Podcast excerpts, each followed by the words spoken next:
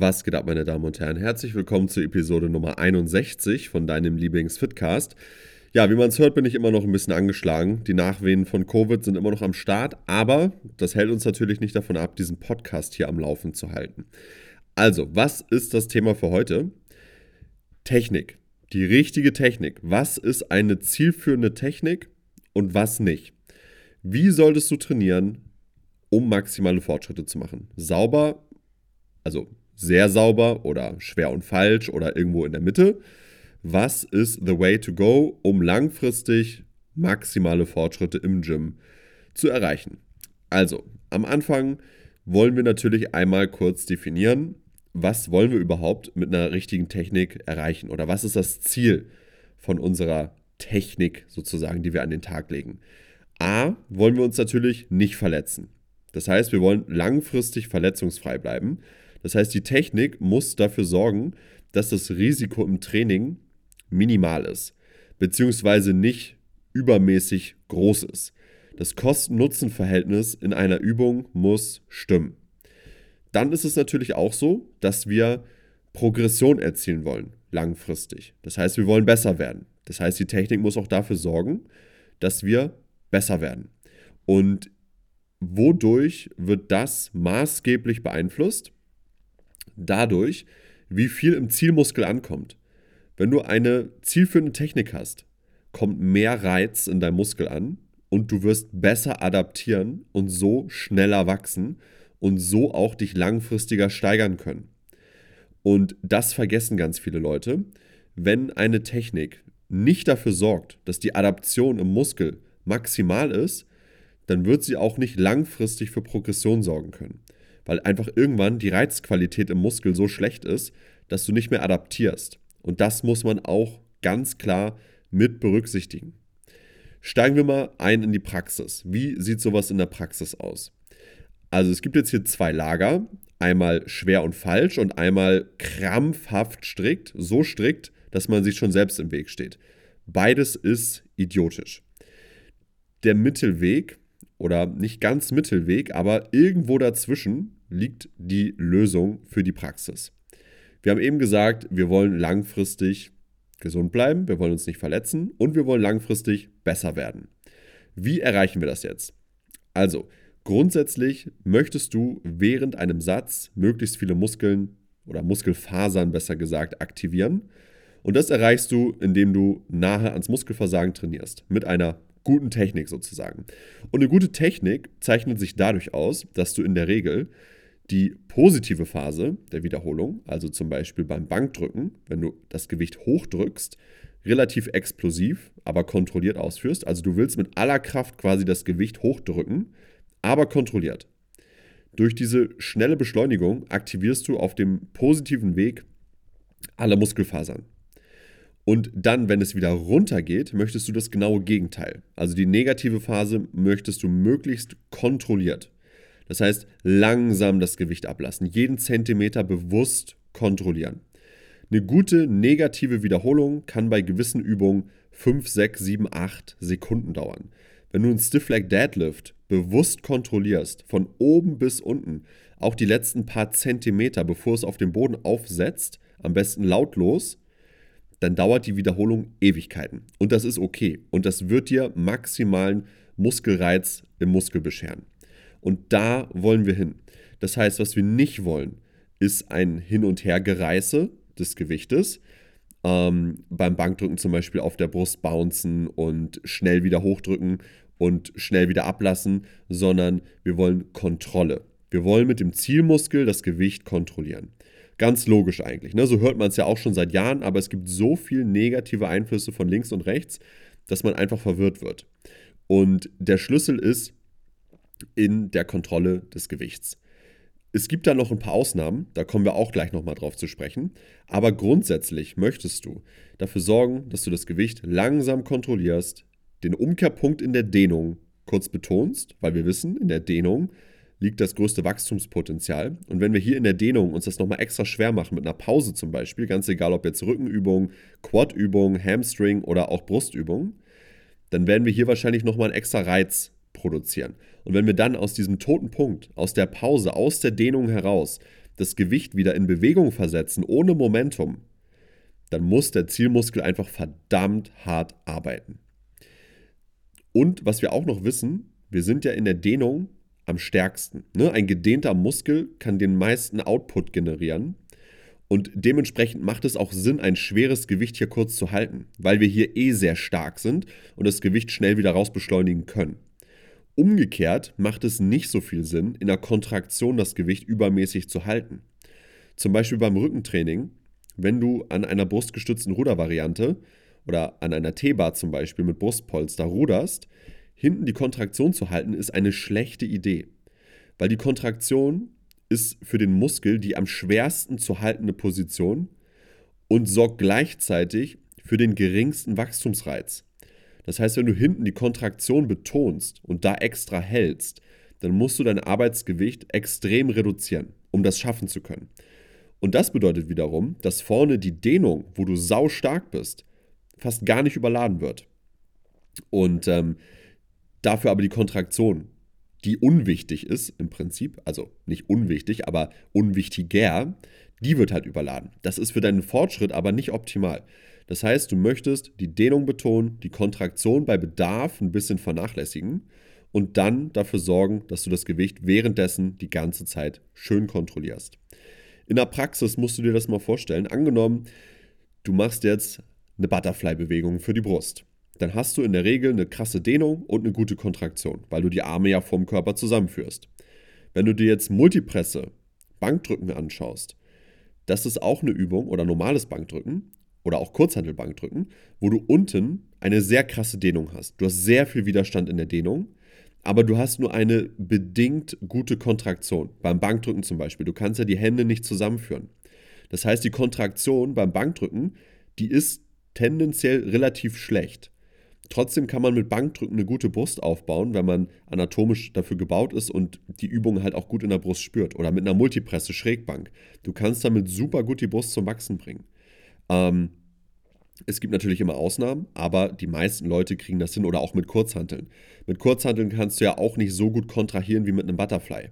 Das heißt, die Kontraktion ist bei diesen ganzen Übungen unbewusst eigentlich nicht so gut. Niemand wird dir sagen, deine Range of Motion ist zu klein, wenn du Bankdrücken ausführst. Bist du voll Lockout. Aber technisch gesehen ist die Brust ja gar nicht maximal verkürzt. Geht auch gar nicht. Aber das ist okay. Aber da sagt keiner was. Wenn du aber bei einer Ruderübung nicht ganz nach hinten gehst und die Kontraktion vielleicht zu schnell schon wieder loslässt oder gar nicht erst richtig in die Kontraktion reinkommst, dann meckern die Leute auf einmal, dass das Training unsauber ist. Ist es aber gar nicht. Beim Bankdrücken passiert genau das Gleiche. Das Gleiche passiert auch bei ähm, einem Stiff Leg Deadlift zum Beispiel oder bei einer Beinpresse oder bei einer Kniebeuge. Eine Beinpresse hat keine vernünftige Kontraktion. Dafür gibt es den Beinstrecker. Trotzdem ist eine Full Range of Motion Beinpresse eine geniale Übung für Quads, genauso wie eine Kniebeuge. Die hat auch keine Kontraktion. Und das ist okay. Die Kontraktion bei diesen Übungen wird vernachlässigt oder ist gar nicht existent. Dafür ist die Dehnung aber extrem krass. Und die produktivsten Übungen für die Beine, Hack Squat, Kniebeuge, Beinpresse, haben alle dieses Schema. Nirgendwo ist die Kontraktion im vollen Fokus. Und das zeigt hier ein Muster, was jetzt allmählich auch so in die Köpfe der Leute eindringt, dass es auch zum Beispiel bei Rückenübungen oder bei Armübungen oder Schulterübungen sinnvoll sein kann, die Kontraktion vielleicht ein bisschen zu vernachlässigen und dafür mehr Fokus auf die Dehnung zu legen. Und ähm, das ist auch ein Riesenbestandteil einer guten Technik. Ne, wenn jemand sieht, dass du zum Beispiel beim Rückentraining nicht ganz nach hinten gehst, dann ist deine Technik trotzdem in Ordnung unter Umständen, wenn alle anderen Parameter passen. Die Person versteht das nur nicht, weil du nicht ganz nach hinten ziehst und der Eindruck entsteht, okay, die Technik ist jetzt schlecht, ist sie aber gar nicht. Also das ist ein ganz großer Faktor. Dann ist es natürlich auch noch wichtig, ähm, was wir eben besprochen haben, mit der ähm, Verletzungsanfälligkeit. Eine Technik sollte immer dafür sorgen, dass du dich nicht verletzt. Und ähm, dafür ist es auch halt wichtig, das Gewicht zu kontrollieren. Wie gesagt, es gibt Übungen, da macht Schwung in gewisser Art und Weise Sinn, um den Output zu verbessern. Und diese Übung wo eine in Anführungsstrichen schlechte Technik, also Schwung zum Beispiel, Sinn macht, müssen gleichzeitig so designt sein, dass dein Risiko nicht erhöht wird. Weil das wäre natürlich das Letzte, was wir wollen. Schwung ausführen und uns dann verletzen. Das ist Quatsch. Das heißt, eine gute Technik kann auch in manchen Übungen zu einer verkürzten Range of Motion führen, Stichwort Rückenübung, ähm, und auch zu Schwung, solange es sicher ist und solange es dein Output per Definition maximiert. Das können zum Beispiel Übungen sein, die ein ungünstiges Widerstandsprofil haben, wie zum Beispiel Seitheben mit Kurzhanteln oder auch Kurzhantel-Curls oder Hammer-Curls. Ich bin ein Freund davon, bei Hammer-Curls auch ein bisschen Schwung zu verwenden oder bei Kurzhantel-Seitheben, um einfach besser die Range of Motion voll zu machen. Weil, wenn du ein schlechtes Widerstandsprofil hast, wir erinnern uns, die Kontraktion, da sind wir am schwächsten. Und wenn von der Übung her der Widerstand da am höchsten ist, dann wird dein Muskel sehr schnell dicht machen. Das heißt, wenn du für dich definiert hast, sobald ich beim Seitheben nicht mehr bis ganz nach oben komme, beende ich den Satz, dann ist das Quatsch. Weil du dort oben den größten Widerstand hast und am schwächsten bist, musst du den Satz viel, viel früher beenden, als der Muskel es eigentlich zulassen sollte. Das heißt, der ganze untere Bereich, der ist ja noch voller Energie. Du versagst quasi oder du beendest den Satz, weil ein gewisser Sticking Point nicht mehr überwunden werden kann. Genauso beim Bizeps Curl. Ne, da ist in der Regel beim 90-Grad-Winkel, wenn der Widerstand der Hebelarm am größten ist, Schluss. Also in der Mitte ungefähr, wenn man im Stehen curlt. Und den Fehler, den jetzt hier viele machen, genau wie beim Seitheben, der Muskel hat ja noch super viel Power.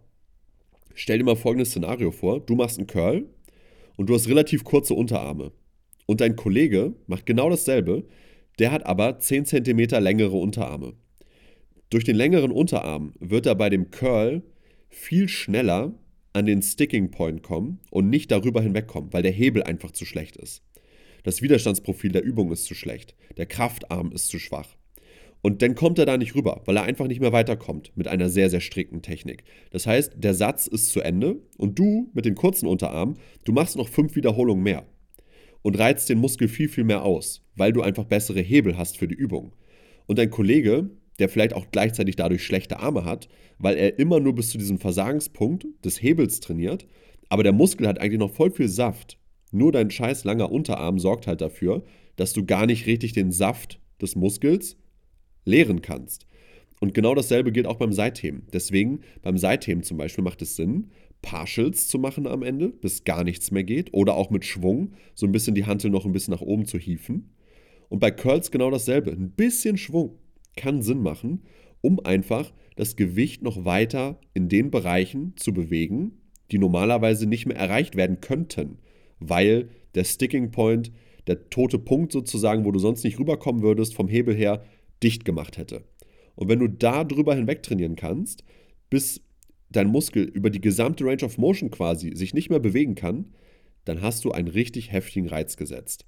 Und was ganz wichtig ist, wie gesagt, da musst du im Auge behalten, dass du Übungen wählst, die safe sind. Und das sind in der Regel Seitheben, ein paar Rückenübungen und auch Curls, wo man das gut machen kann. Du darfst auf gar keinen Fall sowas bei Kreuzheben oder Kniebeuge oder Beinpresse machen. Ne? Irgendwie mit Schwung unten irgendwie rumeiern, um noch mehr rauszuholen. Das ist ein sicherer Weg in den Rollstuhl. Aber bei Curls, bei Eingelenksübungen, Isolationsbewegungen, die du kontrolliert mit Schwung ausführst, ist in der Regel das Risiko ziemlich gering. Da musst du auch so ein bisschen mit ähm, Erfahrung rangehen und Erfahrung sammeln welche Übung toleriert mein Körper wie, was kann ich machen, was kann ich nicht machen und wie sieht das langfristig aus. Da sammelt jeder seine ähm, Erfahrung und die kannst du dann halt nutzen, um maximale Fortschritte zu machen. Das heißt, eine optimale Technik sorgt dafür, dass du den Muskel über die volle Range of Motion auslastest, verletzungsfrei bleibst und das Ganze progressiv über Jahre durchziehen kannst. Das sieht dann in der Praxis zum Beispiel so aus, seitdem du machst Partials, bis gar nichts mehr geht, bis du unten nur noch am Rumwippen bist und die Amplitude der Bewegung ein paar Zentimeter ist. Bei Rückenübungen zum Beispiel, T-Bar-Rudern mit Brustpolster. Wenn ich da nicht mehr in die Kontraktion reinkomme, dann mache ich weiter. Dann mache ich Partials, bis gar nichts mehr geht. Bis meine letzte Wiederholung eigentlich aussieht wie so ein Shrug. Und dann ist der Satz zu Ende. Und dann habe ich den Muskel über die komplette Range gekillt, in Anführungsstrichen. Und das darf man halt nicht vergessen. Ein Muskel, der aufgrund eines Sticking Points versagt, der vielleicht auch noch ungünstig ist, je nach Anatomie oder Maschine, der lässt noch richtig viel Luft im Tank. Ne? Also du hast noch unter Umständen richtig viel Energie im Muskel, die du dann doch nicht mehr abrufen kannst, weil der Sticking Point so ungünstig ist. Und diesen Sticking Point, den möchtest du halt überwinden, so lange, bis gar nichts mehr geht. Und das kannst du mit Schwung oder mit Partials ganz gut machen. Yes, das war's soweit zu diesem Thema. Also eine gute Technik ne, besteht aus diesen ganzen Faktoren und ist nicht schwarz-weiß in Schwung oder Perfektion zu betrachten, sondern liegt irgendwo in der Mitte und ist immer kontextabhängig.